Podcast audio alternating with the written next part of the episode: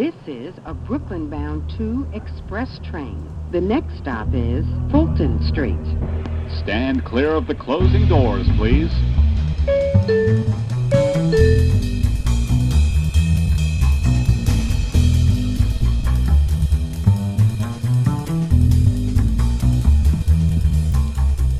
Hola a todos, bienvenidos a In the House. Mi nombre es Eliana La Casa. Hoy tengo de invitada a Stephanie Wynn. Yo la conocí a Steffi en Buenos Aires en el año 2016. Yo trabajaba en un programa de intercambio y ella estuvo un semestre estudiando allá. Después se fue a vivir a España, donde estuvo estudiando bastante más. Y ahora estamos en Chicago, unos días antes de que se vuelva a ir a España para seguir estudiando. Eh, ella no, eh, se graduó en Chicago de sociología y tiene un minor también en realización audiovisual etnográfica y ahora se va a ir a España a estudiar baile, movimiento, terapia. ¡Ah! ¡Qué difícil! Bueno, muchas gracias, Stephanie, bienvenida. Gracias, hola. Eh, adelanto a todos que Stephanie tiene una mezcla de acentos muy interesante porque llegó a Buenos Aires con poco inglés, con poco español, perdón. Eh, aprendió bastante español en Buenos Aires y después se fue a España, o sea que yo pasé de escucharla hablar en mucho inglés y un, un español porteño muy pobre a un español avanzado pero con un tono madrileño fuertísimo. Sí, bueno, depende de la palabra, pero sí. Em, con Stephanie tenemos como un montón de cosas en común. Y ahora que estuvimos eh, juntas en Chicago, estuvimos hablando de un montón de cosas que, eh, que, tenemos opiniones eh, en general complementarias. Creo que en todos los viajes que, que hizo Stephanie un poco le permitió como tomar distancia de la sociedad norteamericana y entonces la ve como desde afuera. Y a mí me parece mucho más valioso esa mirada que la mirada de alguien que está acá adentro, porque en general es muy difícil verse a uno desde afuera. Eh, ¿Querés mencionarme alguna de las cosas que más te, te llaman la atención o que cuando volvés a Estados Unidos decís como, ¡Ah! Mm. cierto que esto era así? Joder, es muy difícil elegir uno, pero bueno, Mm, crecí en los suburbios, entonces cuando vuelvo a Estados Unidos, vuelvo a los suburbios. Y una cosa muy fuerte es para ver el césped enfrente de todas las casas, completamente perfecto cada día, perfectamente verde, perfectamente cuadrado, perfectamente y en una manera demasiado perfecto que sientes que algo está mal. Como nada... O que está sobrecompensando otra cosa. Exacto, como hay algo abajo de la alfombra. No sé, también en, en, mi cuerpo, en mis sensaciones, que de repente cuando estoy en Chicago o estaba, por ejemplo, fui al cine con mi padre y hemos visto Once Upon a Time in Hollywood. Sí. No sé si has visto. No la vi, pero es, es, muy conocida, así que sabemos de qué estamos hablando. Sí, y hay una parte cuando todo va a pasar. No voy a decir qué porque no quiero reinar, pero bueno. y tenía mucha ansiedad por eh, la película, pero también porque sentía como si alguien tenía una pistola y quería hacer un gran espectáculo de un tiroteo. Eso es el parte para hacerlo, como por su mente, como, no sé, sentía miedo de verdad y salí el, el, cine. Y yo sé que, no sé, a lo mejor estaba un poco paranoica o algo, Mm. pero también es algo que no siento en España, No. porque no hay pistolas tanto así, Sí. ni historias, ni noticias tan frecuentes. Si podemos poner en contexto, estamos grabando este episodio en octubre de 2019 y en el mes de septiembre hubo cuatro tiroteos en Estados Unidos. Eh, no todos fueron en Chicago, claramente, pero mm, estamos en un contexto de gun violence muy fuerte. Y Chicago en particular es una ciudad en donde se permite tener pistolas. No hay ningún tipo de regulación para comprar, tener y portar pistolas, porque en Argentina, por ejemplo, eh, es muy difícil tener una licencia para tener una pistola. O sea, el 99% son policías. E inclusive si accedes a una pistola, solo la puedes tener en tu casa, no puedes salir de tu casa con la pistola. Hmm. Acá la gente puede ir al supermercado con la pistola. Es legal portar una pistola. Sí. Em, es, es- sí. Yo la verdad es que no me cuesta como tener esa ese miedo. Agradezco no tener ese miedo porque es un miedo que tampoco puedes hacer nada al respecto. Digo, no es algo que puedas prevenir. Em, pero sí, no crecí con ese miedo. Entonces es algo que no, no siento esa ansiedad. Hmm. Pero tampoco crecí con esto, es solamente en los últimos 5 o 10 años, cuando tiroteos son en cualquier lugar Sí. y, y también como, no sé cómo decirlo políticamente bien, pero había personas hace muchísimos años que tenían ese miedo Mm. en diferentes lugares, lugares más pobres, pero ahora porque pasan en cines o en escuelas, es como nadie está segura. Sí.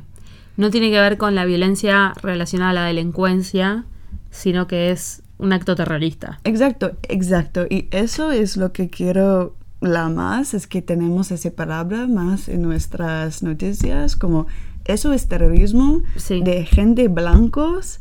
Sí. Y por favor, como, Tiene más terroristas adentro que afuera. sí, y, y hombres blancos, Sí. que siempre las noticias dicen como los mexicanos o joder, la gente del gueto, lo que sea, pero nunca tenemos esa discusión de que no, esos son hombres de una clase medio, eh, Blanco. blanco, como... mm, Sí.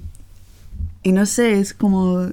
Creo que necesitamos siempre una un enemigo de otro color y, Sí. y es muy difícil por la sociedad en general para aceptar que no, no, no, eso es nuestro color, que está poniendo miedo en, En riesgo. Sí, sí. en todo. Sí, sí. Quien pone en riesgo a nuestros hijos en la escuela es la gente blanca, no es el, el mexicano. Sí, Sí, es muy difícil. Acá existe una grieta, así como existe en Argentina una grieta entre Macri y peronismo, acá también existe una grieta en los temas controversiales como las armas y la inmigración, etcétera. sí. Em, yo estuve recorriendo un poco de los suburbios y también noté lo de los los, em, los jardines, eh, las pinturas de las casas. eh, es más, se acerca Halloween y las, las, las puertas de las casas tienen decoración de Halloween y no es una decoración, no es una guirnaldita que uno compra en el cotillón. Estamos hablando de una señora decoración. Estamos hablando de un presupuesto de decoración de Halloween. Eh, llama mucho la atención. Eh, también se ven más de un auto aparcado en cada casa. También se ve eh, muchas señoras paseando sus perros de raza a las 12 del mediodía. Es como un, un submundo adentro de, eh, de Chicago. Em, para mí, para darles una imagen a los que viven en Buenos Aires, los suburbios de Chicago, algunos, no todos, lo más parecido es un country de Pilar, como un barrio cerrado de Pilar o de Tigre o de Nordelta. Em, como ese nivel de mantenimiento de la estética. De hecho, en los countries de, por ejemplo, Nordelta, eh, no se puede poner el tender para colgar la ropa en el balcón. Es una de las reglas del consorcio Mm. porque estéticamente queda mal. Mm. Hay como, y acá hay como unas reglas como tácitas de lo que es lindo y lo que es feo y lo que está bien y lo que está mal. O yo creo que son tácitas, capaz se las dicen en frente- cara a cara, pero a mí me da la sensación de que hay como un acuerdo común Mm. de, Sí. de qué es lo, lo digno y qué es lo no digno y qué es lo respetable y qué es lo, lo no respetable. Em, ¿Cómo sentiste eh, estar en Buenos Aires cuando, cuando apenas llegaste? ¿Qué, ¿Cuál fue la sensación? Bueno, de verdad, la primera, primera, primera, primera, obviamente ha cambiado muchísimo, pero la primera paso afuera del avión es que vi un McDonald's y escuché a Katy Perry. Katy Perry. y pensé, joder, ¿en serio estas cosas han llegado aquí? Como, ¿salí o no? No. Pero obviamente cuando salí del aeropuerto y vi la cultura y viví con una señora y conocí más gente del país, cambiado mucho, pero la primera sensación era esa, como, joder, como mi cultura ha, ha- no sé, ha, llegado a, a tantos puntos, como puedes encontrar un McDonald's en, en cualquier lugar y eso fue fuerte, pero bueno, después de eso, todos los em, movimientos corpora- co- corporal, eh, como por ejemplo, vi, vi una señora eh, haciendo, okay, I don't know how to describe this, but she pulled down her cachete eh, como ojo. Como, Ojo, sí. Sí.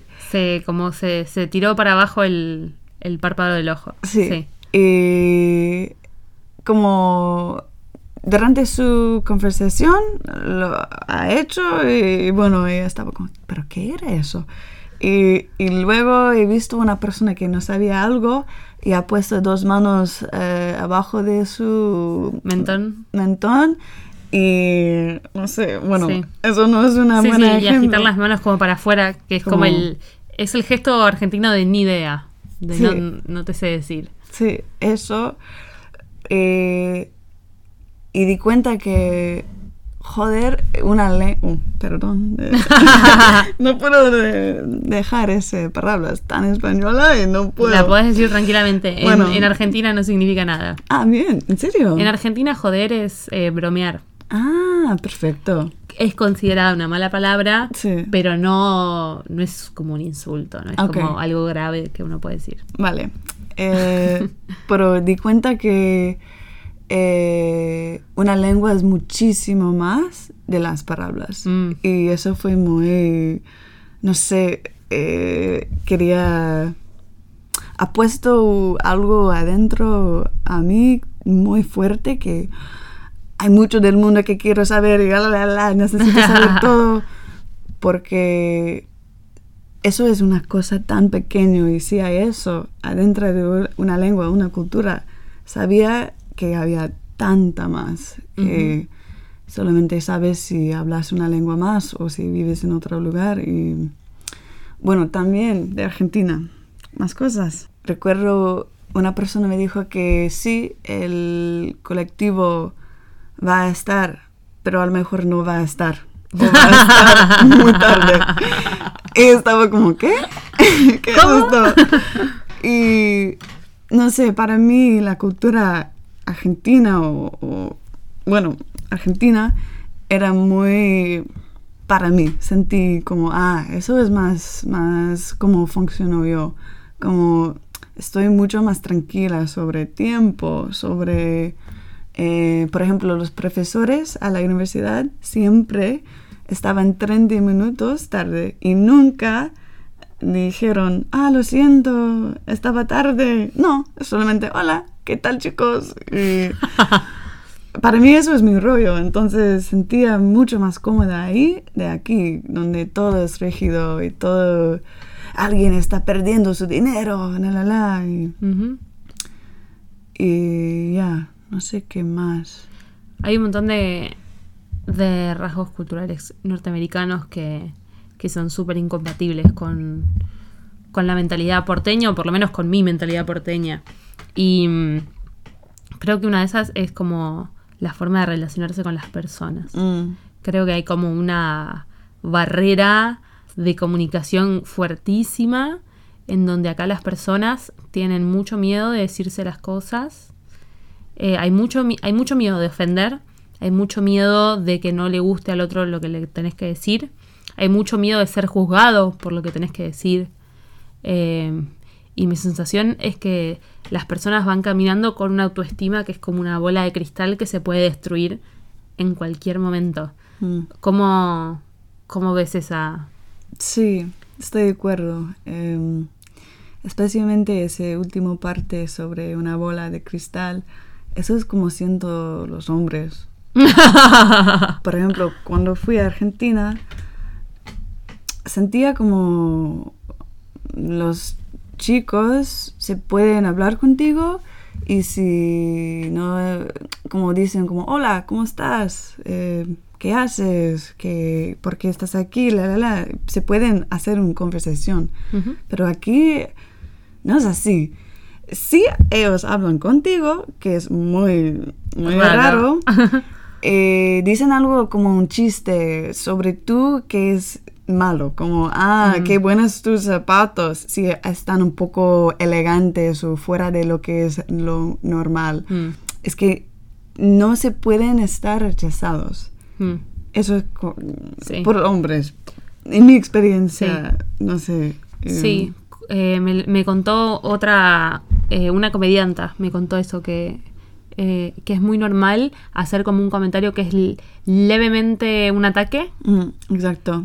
Eh, que puede ser interpretado como que en realidad te quiero tirar onda, pero puede ser interpretado como un ataque. Exacto. Y en más de una ocasión suceden como estos eh, eh, como problemas de comunicación donde es ¿por qué me estás tratando así? Mm. Ay no, perdón, te quería como me gustás. Exacto. Y Pero como- no se pueden empezar con eso. No pueden bajar la guardia y decir como me gustás, ¿querés tomar algo? Exacto. No vaya a ser que el otro diga, no, te agradezco, pero te veo el martes en el trabajo. Sí.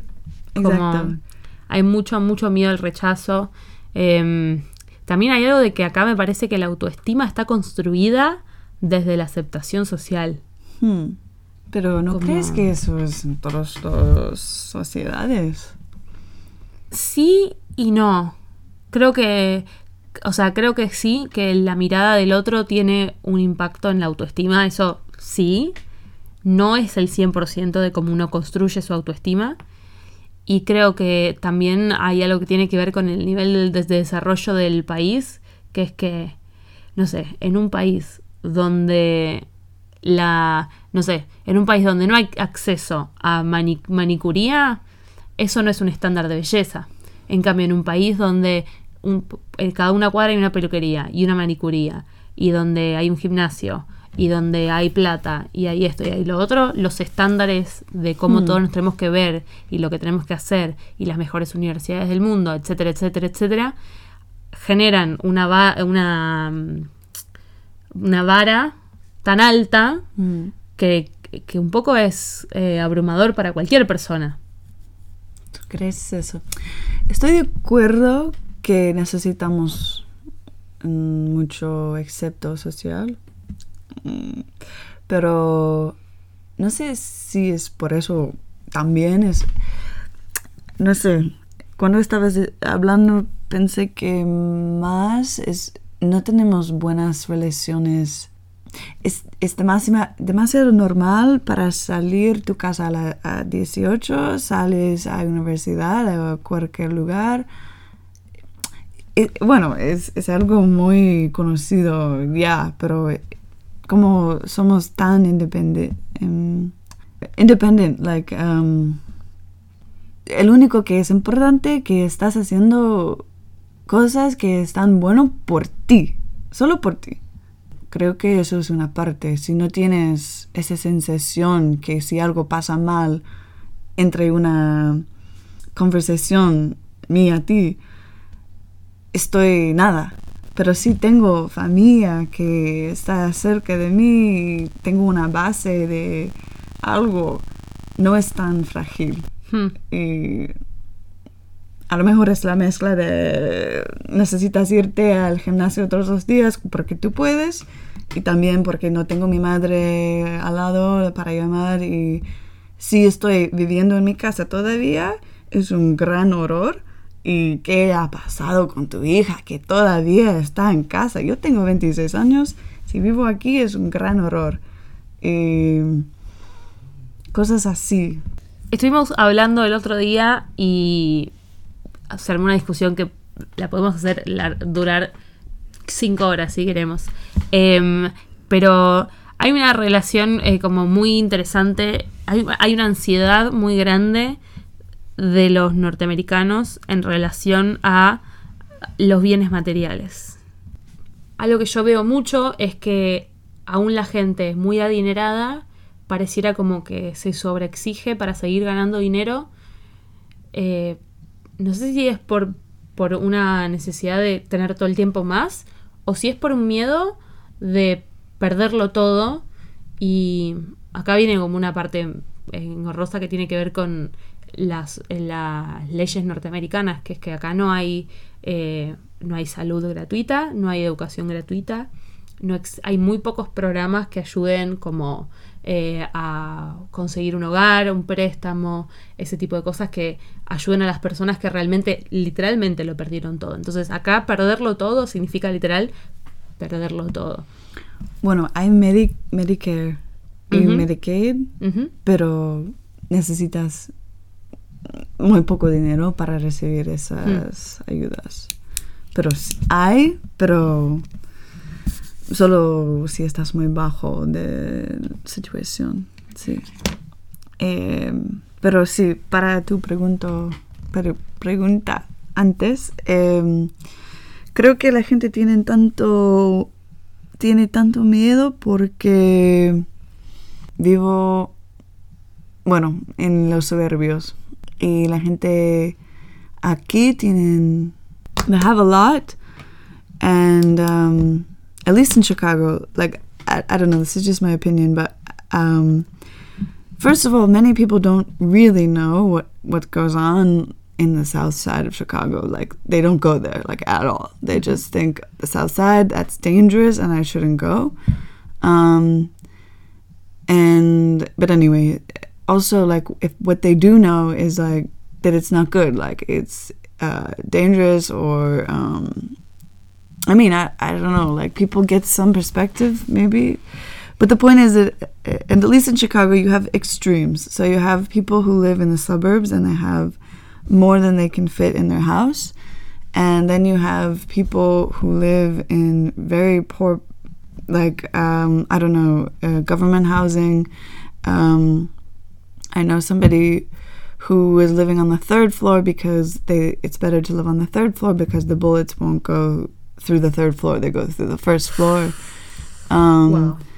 So there's, I mean, if you go in those neighborhoods, um, a lot of houses are boarded up and um, the streets are have holes. Uh, it just feels like the whole city just doesn't care about them. They forgot about them. So like, not even is the the neighborhood clearly like um, I did a project about food deserts. So the closest supermarket um, is more than two to five miles away. So if you don't have a car, if you rely on public transportation, or um, I mean, even if you maybe the public transportation is not that well, so it's like you have to eat fast food. And what does fast food do? It affects your health. So it's like on every level. If it's not safety, it's health. If it's not health, it's the school system. It, on every level, the state government is failing them, and um, and so we have these two extremes in Chicago: people who have so much money they don't know what to do with it, and people with so little that, I mean, very little chance that they'll leave that situation. It's just going to become cyclical poverty, and um, I don't know if this is why, but I feel like some people who are so rich and they have so much fear about needing more and um, losing their money or whatever is because they see that that could be the other option. Like if if you don't save as much as possible, you could end up without healthcare or with not very good health care, or you could end up in a situation where you might have to fear for your life on a daily basis, or uh, you can't buy groceries near to you. The closest Apple is more than three miles away. So I guess I've, um, this could be one reason. I mean, Yeah, it looks like there's. uh, You told me how poverty and violence are so um, emparentadas here. Like uh, you cannot disconnect one from the other, Mm. and it looks like, at least from your experience in Spain, it's so much different. What was it like there?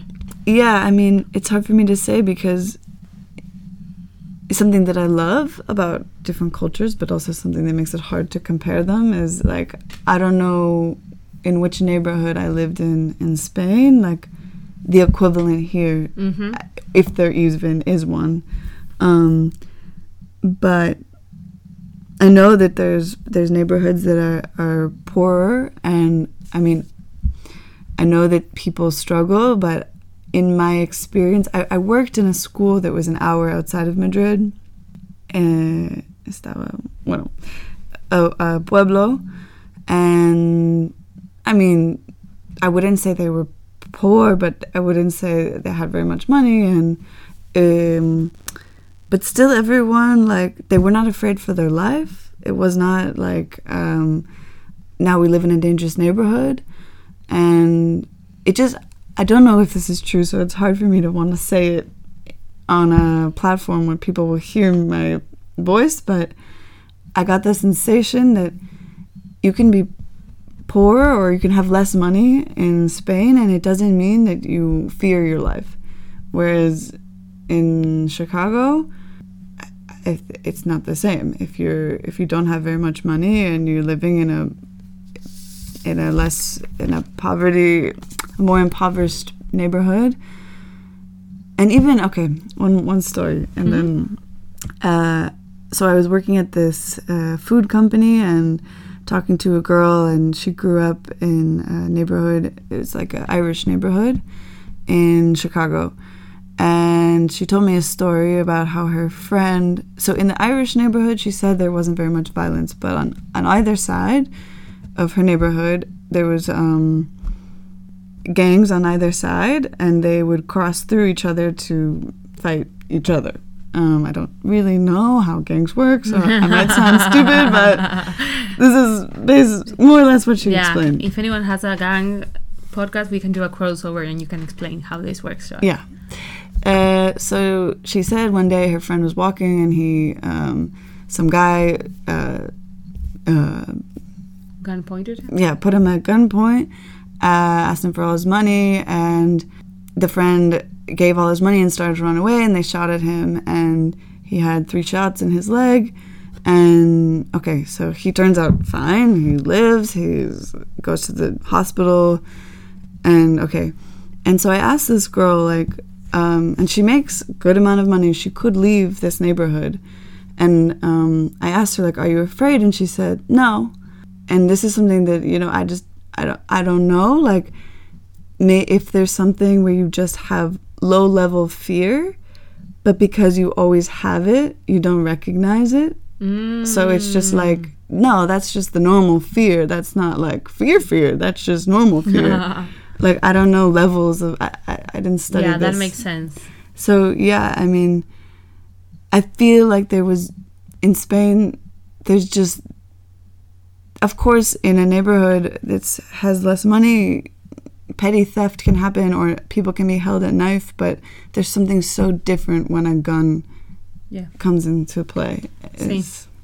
Creo que hay algo con el miedo que eh, puedo identificar, lo poco que puedo identificar con mi experiencia, que es, eh, yo en Buenos Aires tengo, tengo un mapa de sensación de qué barrio es seguro y qué barrio no es seguro.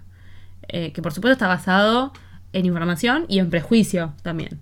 Pero yo me siento más segura o menos segura en un barrio y lo puedo medir por literalmente cómo me siento en relación al miedo. Mm. Y me pasa que viajo a Chicago y me fallan todos los radares, porque no conozco las señales, no conozco los prejuicios, no conozco... Conozco, bueno, lo mínimo, como si el sur es más peligroso que el norte. Listo, es todo lo que sé.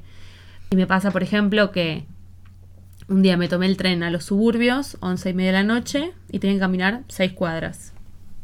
Y en seis cuadras no me crucé a nadie y no hay iluminación pública. Hay, están, hay como unos farolitos muy lindos que no iluminan nada. No me crucé a nadie y yo iba caminando y era el setting de Scary Movie, ¿no? O sea, es eso. Son casas, eh, mansiones, pero estamos oscuras y no hay una sola persona. Está clarísimo que nadie va a venir a robarme el celular. Ahora, si hay un asesino loco suelto, soy la presa número uno. Mm. Y y era como, al mismo tiempo recordarme como, no, Eliana, estás en el barrio más seguro, estás en el barrio más seguro, estás en el barrio más seguro. Y al mismo tiempo me sentía mucho más insegura que cuando volvía en el tren a las doce y media de la noche en la línea roja. Hmm. Que todos mis amigos como, no, no te tomes el tren a las doce y media de la noche. y yo estaba como, pero somos toda gente que salimos de, Sí. del trabajo, ¿no? Sí. No hay gente, como, no le veo el... Así que me imagino que sí. Y me imagino que se debe trasladar también a esto de como de ajustarse al miedo todo el tiempo. Que me imagino que si uno vive en una zona, en una zona de guerra, me imagino que hay un momento en que uno como que se acostumbra al miedo. Uno lo debe empezar a sentir distinto. De nuevo, no estuve ahí, no sé cómo es, Hmm. pero puedo imaginarme que debe ser un poco así. Hmm. Ya. En mi cuerpo no, no tengo miedo en España. Mm. Bueno, siempre de la violación. en todos los lados, en todo el mundo, pero... Para eso hay que vivir en el barrio gay. No, eso es Trevor. Trevor. Era Trevor. Yo no. No, no, ya sé. No, no digo que, que vos vivías ahí. Ah. Digo que es un, siempre es una buena elección. Ah, sí, pero a vivir al barrio gay. a veces es más caro. Casi siempre es más sí, caro. exacto. Sí. No, yo viví en el, el barrio Inmigrantes, en Lavapiés, en España, en Madrid, que, que me encantó, pero bueno, había otros problemas. Mm.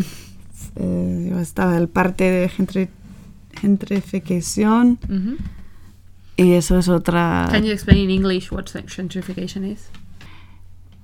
it's when people well in general it's when there's a neighborhood or mm, yeah a neighborhood that is has less money less resources um, just in general i mean it's functioning it's a it's a good neighborhood but it just has less. So usually artists or I mean, usually it's artists, and then other people come, um, or anyone who's looking for cheap rent, come to these neighborhoods, and um, they maybe they fix it up a little bit. They put a tiny chic cafe, or they put a, a new grocery store, or somehow new businesses come along with the people who maybe they're white or they have a bit more money, and so they start changing the neighborhood. And um, slowly the rent that was once cheap goes up because it becomes a cool new place to live. And it's not quite at the point of fancy, but it's not anymore the immigrant or um, cheaper neighborhood. And eventually the people who lived there before, who had made the neighborhood what it was, get all shoved out because they can't pay rent, or maybe the person who used to own the building sees, ah, okay, the young hipsters are coming, so I'm going to kick all of these people out by the next year, make the rooms a bit better, and then sell it for more. And Hmm. eventually people are kicked out of their neighborhoods and usually dispersed. So if they had a, a community there, usually they no longer have the community and Sí.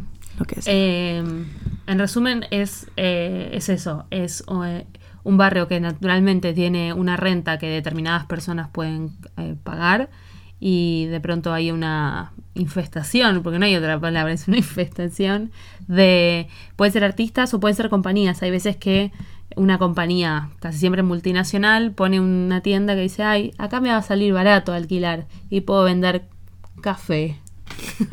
no vamos a dar nombres.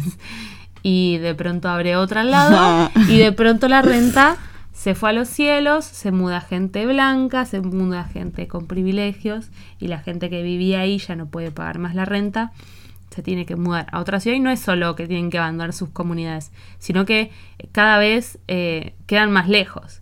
Y es como, es un- es un problema bastante grave y al mismo tiempo es un problema bastante difícil de controlar Hmm. porque las ciudades están en constante crecimiento. Em, por supuesto que no está bueno que la ciudad crezca y que siempre la gente rica quede más en el centro y la gente pobre se vaya más lejos. Eh, pero No. no podemos evitar que las ciudades crezcan. Eso es una cosa muy interesante que no conozco, no, no sé mm, ¿El autor? bastante sobre eso, Mm. pero aparentemente, bueno, en los 50, 60, había una gran migración por todos los mm, blancos de clase medio Mm. a los suburbios. Ujú. que y, y- y la gente inmigrantes o gente de un clase más bajo se, se fue quedé en, en el centro, en, el- en la ciudad.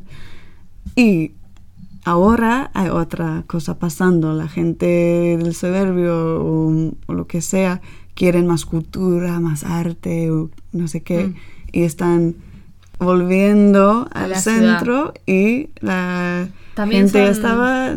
También son como personas distintas en el sentido de que creo, de nuevo creo, que la gente se muda a los suburbios para tener una familia y tener dos hijos y dos autos y llevarlos a la escuela porque hay un buen distrito escolar y qué sé yo, qué sé yo, qué sé yo. Y a la ciudad se va gente de 25 a 35 que no se compra un auto, va a usar el transporte público, puede ir a un bar distinto todas las noches, no tiene responsabilidades económicas, entonces realmente gasta su dinero en un café de 5 dólares, en ir a comer sushi, son como necesidades distintas, me parece. Mm. Sí, puede ser.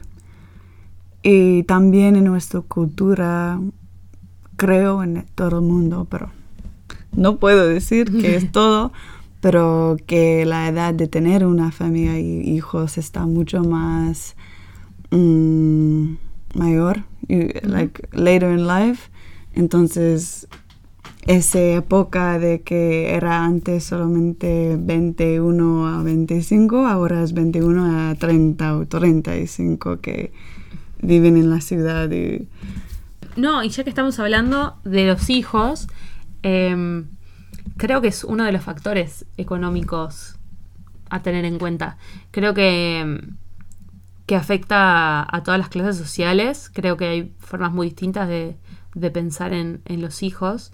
Eh, yo un poco estaba pensando eso, como en, en la, en la gente con, con dinero y cómo en esta mentalidad del miedo tener hijos agrega una, una variable más, porque es como tengo a toda esta, no solo estoy yo en riesgo, sino que toda esta gente está en riesgo. Y de nuevo, tengamos en cuenta que acá en Estados Unidos el, eh, el padre madre de clase media no solo quiere que sus hijos sean saludables, quiere que sus hijos vayan a una escuela y si puede ser a la mejor escuela.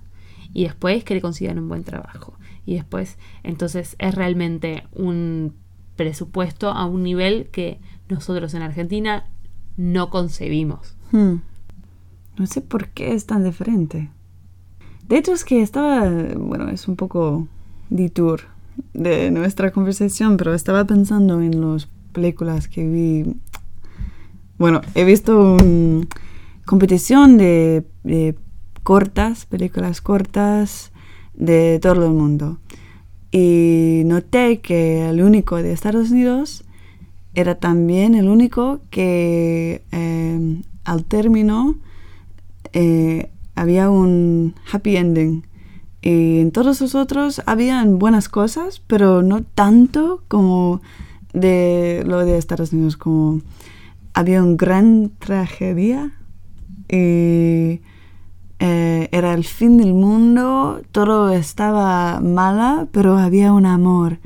Y él se fue a la guerra y regresó y, y podría, they could fall in love and, and we have a, such a strong message that we have to be happy and that um, you should always like if you don't have the best it's your fault.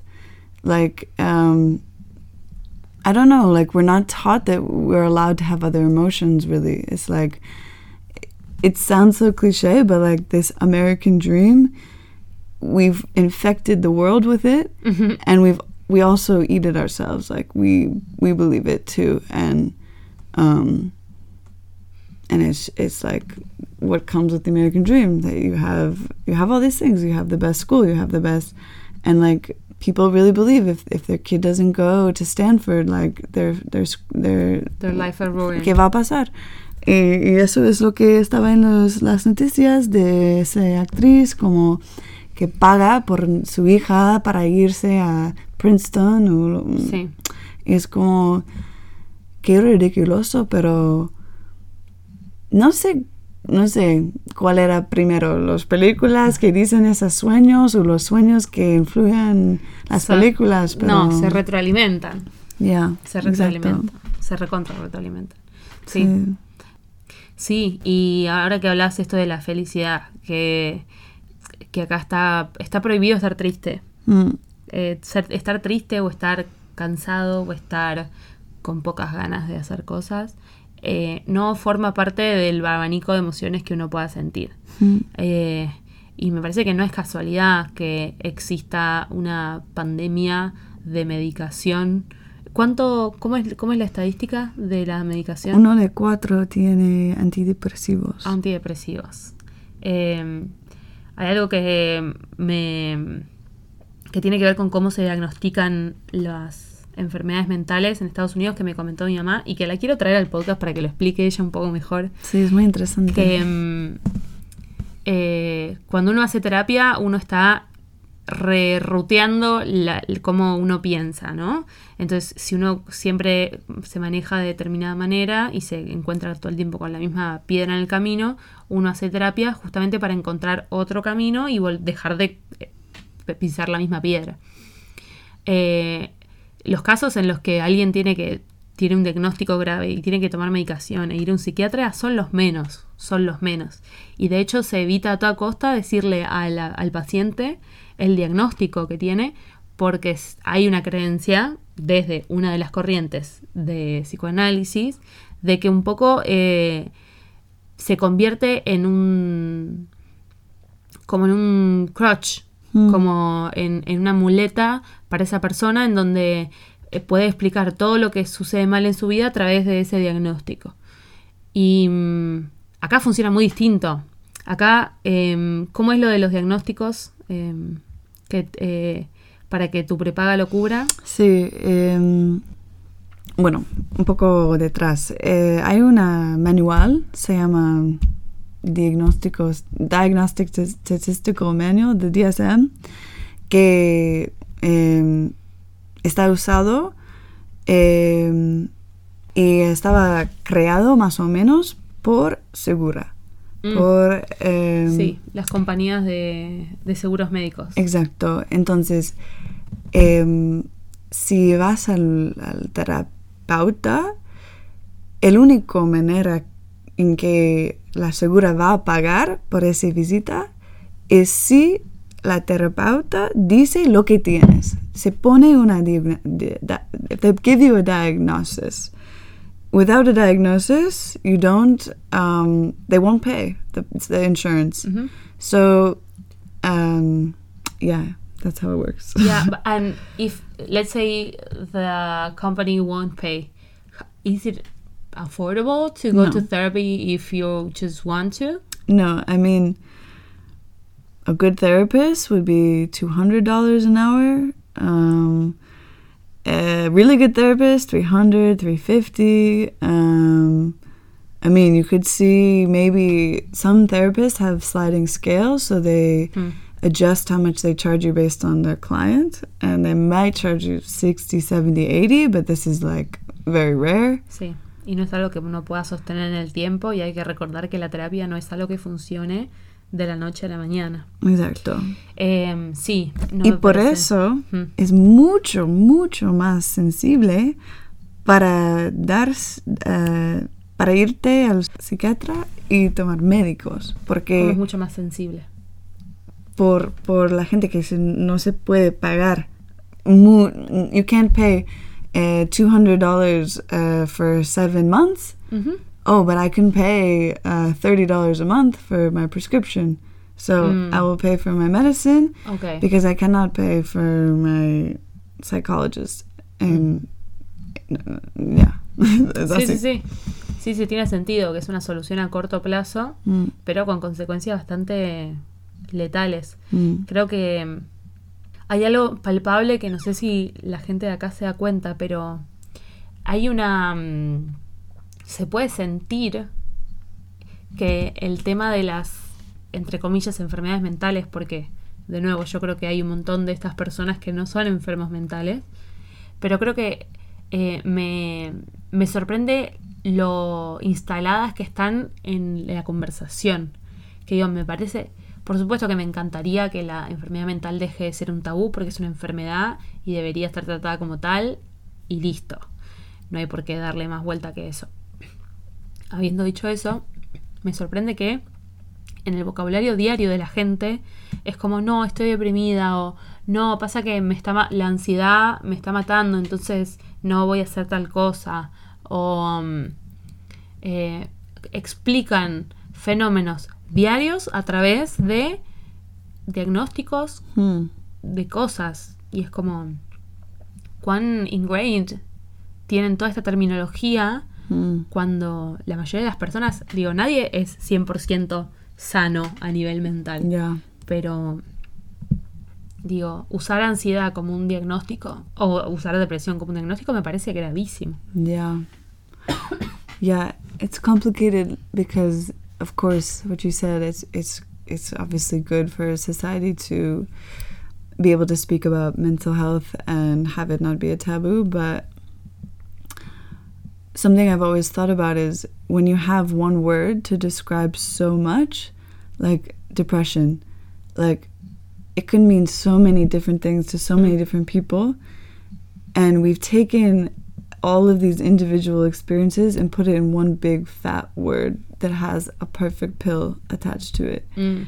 And it it's like ah, para ser muy transparente, yo tenía depresión, bueno, del tipo no importa, pero tenía una eh, una forma y siento como en, en cada época de su vida, en cada em, problema, en cada, no sé, es, es diferente, es un triste, es como eh, melancolía, triste, blues, eh, siempre cansada, pero no sé qué, es como hay muchísimas diferentes palabras, descripciones, maneras para ver lo que sientes, Mm. pero cuando ponemos una palabra, perdimos las experiencias de verdad.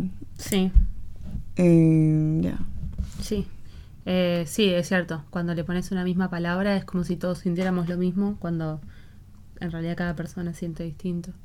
Y mm, it also feels like it's uh, like ah, qué casualidad que justo una sociedad where people are so afraid to telling each other, "Hey, I'm not coming to your birthday. I really don't feel like coming.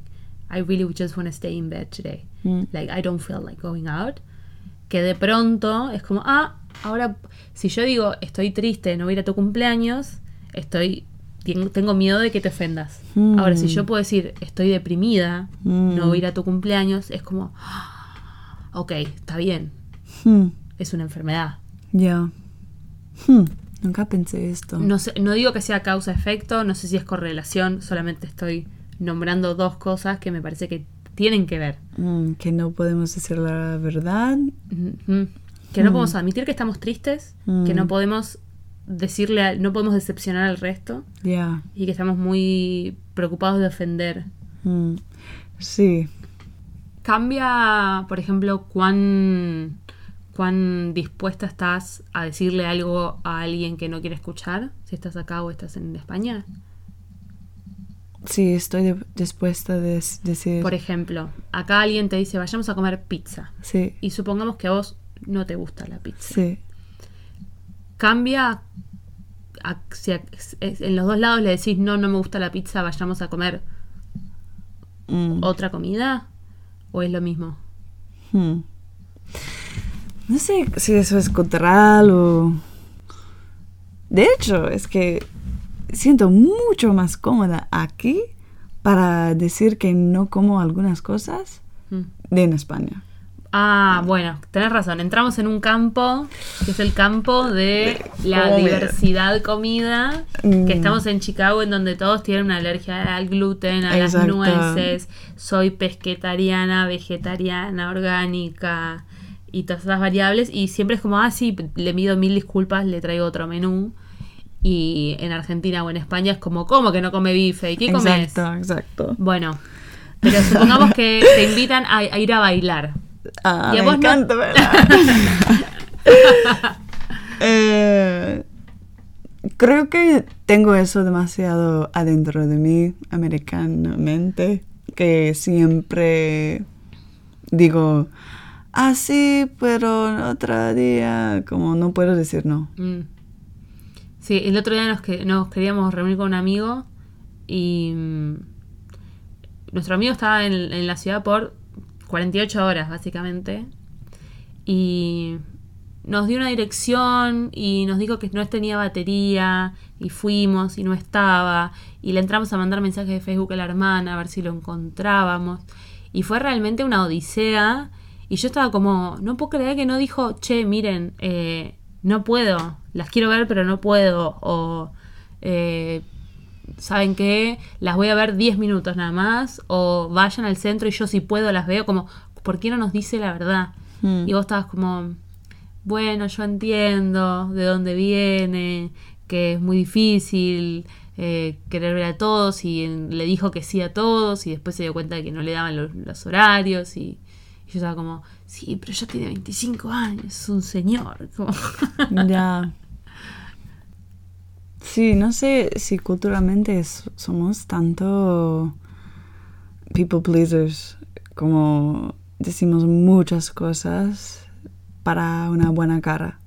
Y mm, es muy difícil. Si me preguntas algo, para mí de decir no. Mm, Digo, ah, pero eh, eh, eh, eh, nunca es no. y yo siento, yo por ejemplo soy bastante straightforward y siento que cuando un comentario negativo, porque parte de esta vida, digo, no todo es positivo en esta vida, es como, ay, qué difícil que es Eliana. Como, ay, qué complicada. Como, y es como, no, no. También voy a decir cuando algo está bien, pero Mm. si no está bien, no voy a mentir Ya. para hacerte la vida más sencilla. Ya, no sé. Alguien me dijo que los americanos son... Es mucho más fácil de tener eh, un- al principio una amigo americana porque somos muy amables, pero para tener una amigo americana de verdad es muy difícil. Sí. Como de entrar de su medio interno, de su casa, no pasa. Sí, creo que también tiene que ver con esto de como de romper la apariencia, Hmm. que es como te muestro te muestro cómo soy cuando estamos en un bar, te muestro cómo sos en tal lugar, te muestro cómo es el frente de mi casa que está muy bien cuidado. Mm. Ahora no te voy a mostrar eh, que tengo estos problemas o te voy a mostrar que no sé lidiar con tal cosa o que tengo estos recuerdos. o- Mm. Sí, un poco siento eso. He encontrado igual un montón de americanos que Y, que no son así, pero siento que son los menos o que lleva más trabajo. Sí. Y, por ejemplo, en contrario a España, em, por ejemplo, una clase de yoga aquí. Eh, entras, no hablas a nadie. ujú. A lo mejor si conoces a alguien, como fuiste 20 veces y uh, le, and you saw them 20 veces, maybe you say hi. Maybe. Y high es high. Hi is hi. No besos, nada. A lo mejor, a lo mejor un abrazo, pero corto, no, no más. Sí. Y bueno, haces tu yoga y sales y ya está. En Madrid, eh, siempre das los besos. Hola, ¿qué tal? ¿Cómo estás? Sí, fui, la, la, la. Contas tu día. eh, antes y después. y luego, todo, vamos a tomar una cerveza. ¿Qué, qué te parece? Como vamos a tomar... Es como completamente diferente. Sientes completamente bienvenido. Y ya, eh, por eso vivo ahí, obviamente. Yo estoy más de ese rollo, pero Ese rollo. sí, este rollo. Am, bueno, Steph, muchas gracias por tomarte el tiempo. Siempre me va a parecer como muy interesante eh, conversar con, con personas que, que están como abiertas a experimentar cosas distintas a las que ya conocen. Y me parece que vos sos el caso. Mm, gracias. Y nada, te voy a extrañar. Sí, igual. Ah. No te vayas. Bueno, gracias a todos por eh, escucharnos. Espero que les haya gustado. Pueden seguir todos nuestros programas en Spotify, Apple Podcast y también en YouTube. Espero que tengan muy buena semana. Chao.